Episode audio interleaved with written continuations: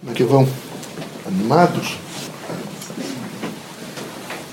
Vejam, meus amigos, aqui na Terra, mesmo que vocês não tenham essa consciência, é, a grande direção no movimento de vocês é em torno de algumas metáforas.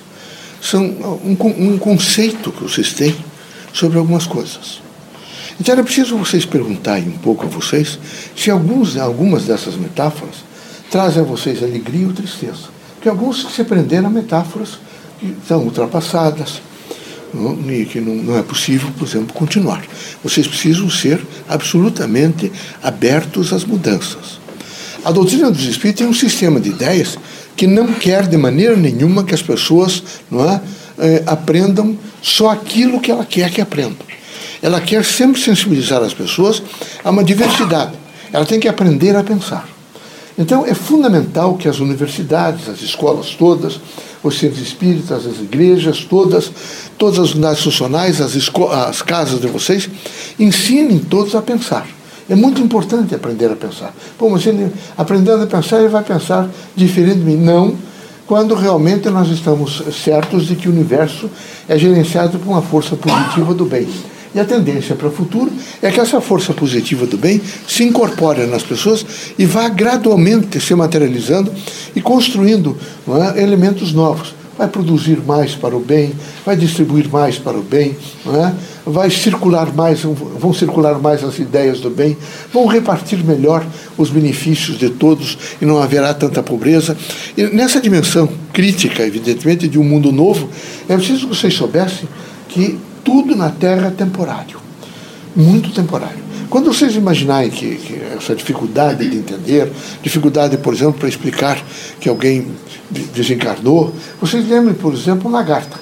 E ela se movimentando, se movimentando, inclusive com o risco de que alguém passe e pise nela, essa coisa, ela vai rapidamente subir numa árvore ou numa parede de uma casa e, e, e desenvolver um casulo ficará nesse casulo e dá até uma ideia de, de morte, porque fica seco aquilo. De repente, aqui estoura aquele casulo, que ela vai se alimentando e ele não resiste, e ela vai voar. Ela sai do chão não é? e vai para as alturas. Assim é o homem aqui na Terra. Ele fica no sentido da Terra muito tempo, não é? Vocês conhecem bem isso vocês sabem como isso significa. Constrói sua casa, vive sua casa, tem o corpo físico, mas depois ele imediatamente se libera e vai, evidentemente, para os locais aonde realmente é o seu devido lugar, é a sua origem, é a sua posição.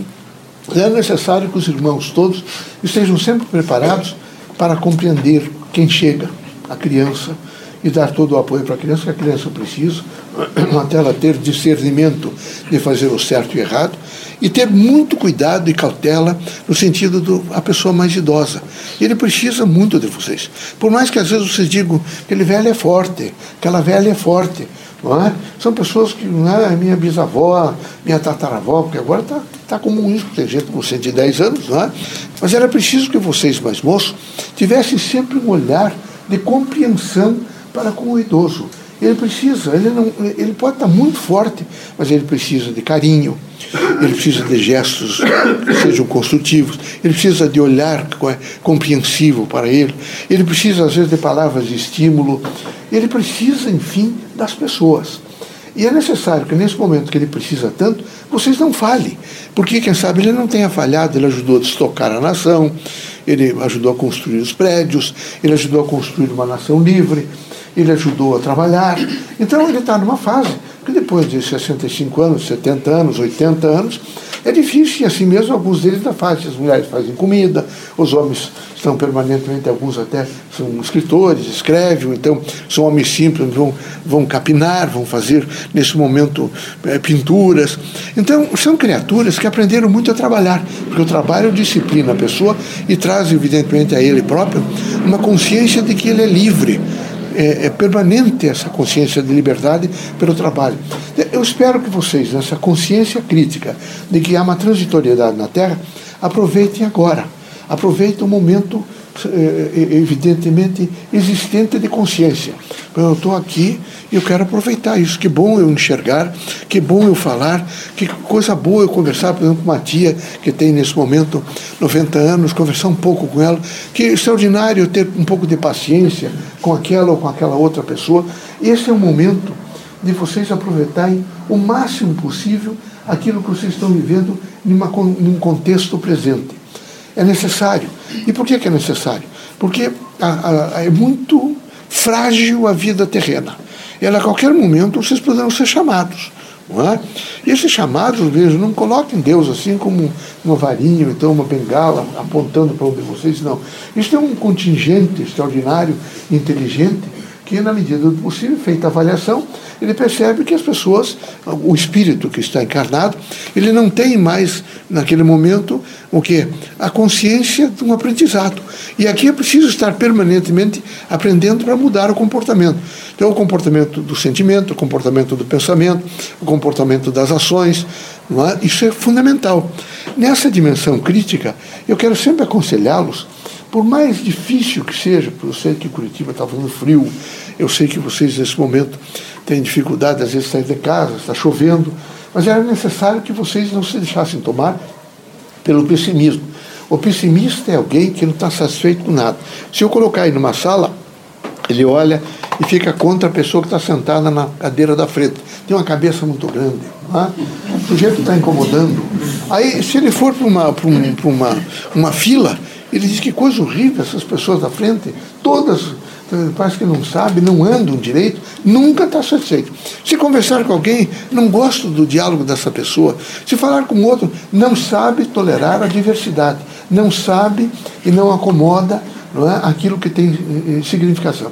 Quem acredita em Deus tem certeza de que Deus não erra nunca que ele faz, ele permite através desse conjunto inteligente do universo que hajam transformações as mais variáveis. É necessário estar atento para essas grandes mudanças. E aqui onde vocês estão, como no universo inteiro, no cosmos inteiro, o permanente é sempre a mudança. Quando vocês pensarem em alguma coisa, vocês devem lembrar que só há uma coisa permanente, a mudança.